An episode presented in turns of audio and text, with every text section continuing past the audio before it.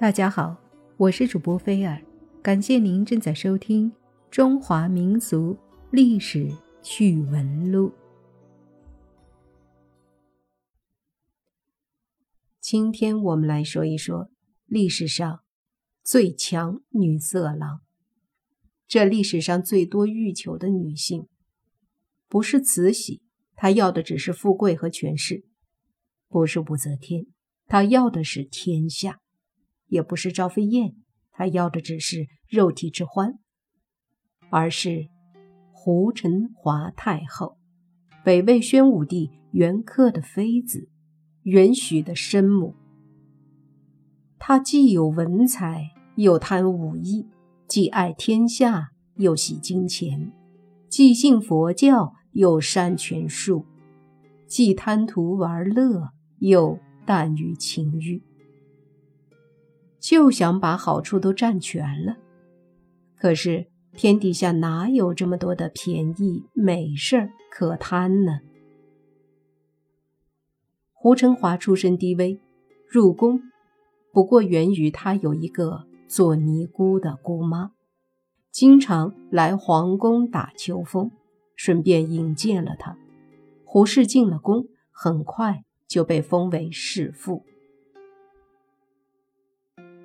看多了两汉两晋的外戚，把宫廷搞得猫三狗四、鸡飞狗跳的，所以北魏开国君主拓跋圭定下了个规矩：立太子，杀生母。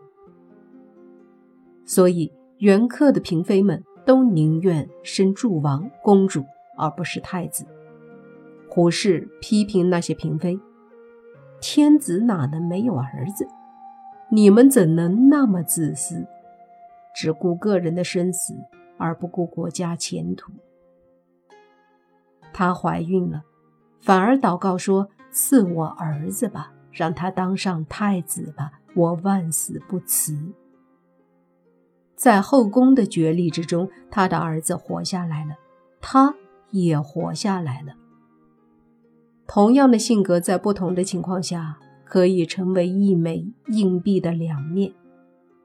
未发迹时，胡适的铁心肠是英豪大略、宽宏，从未将儿女私情放在心上；而独掌政权后，同一副心肠就成了无情无耻、凶残暴虐的代名词。很快的，他的儿子太子元许当上了皇帝。这时的胡氏已成了胡太后。正像有跑车的男人总是会请女人游车河一样，这吴太后武艺高强，射箭好，便多次举行射击表演巡回赛；爱登山，便在嵩山祭神，顺便在皇室贵族中举行攀岩比赛，还非得拿冠军。有了强大的国力支持，北魏。成了南北朝时期的体育大国。有一次，这胡太后去盛放绢布的仓库寻玩，看她去的这地方也是独树一帜。他对从行的王公贵族一百多人下令，按自己的力气随意取绢。于是这些人丑态百出。使尽了气力，左夹右扛，成百匹的往家里搬。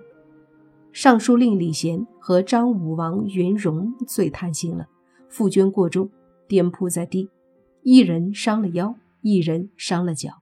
太后又笑又怒，让卫士把两人赶出仓库，一匹绢也不给他们。当时还被人传为了笑柄。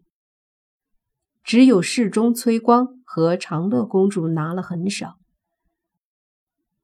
魏王朝在胡太后掌政初期达到了极盛，可惜是回光返照。高阳王元雍富可敌国，仆人六千，月计五百，一顿饭就吃掉几万钱。河间王元琛，他家的马槽都以纯银打制。胡太后本人呢，也好不到哪儿去，不停地营造寺庙道观。并下令各个州都兴建五级浮屠。洛阳城内诸王、贵人、宦官、公主等各建寺庙，相互攀比。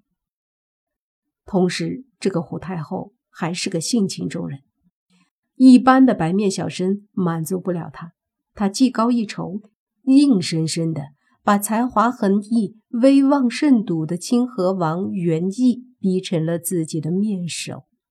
后来又不断培养和发掘新的面首，天天浓妆艳抹、花枝招展。这位多情女诗人还亲自创作《杨白华》歌词来怀念。远走高飞的情人杨华，含情出户脚无力，拾得杨花泪沾衣。秋去春还双燕子，愿携杨花入柯里。让宫女们昼夜连璧环绕，踏足歌唱，怀念情人。就是这几位面首。酿下了数次宫廷政变的祸根。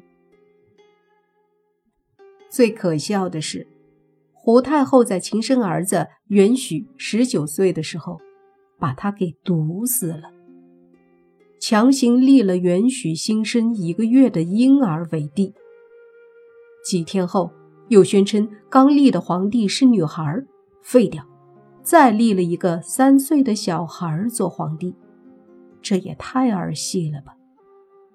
两个月后，胡太后和小皇帝被一个部落首领尔朱荣俘获了，装进笼子，扔到水里淹死了。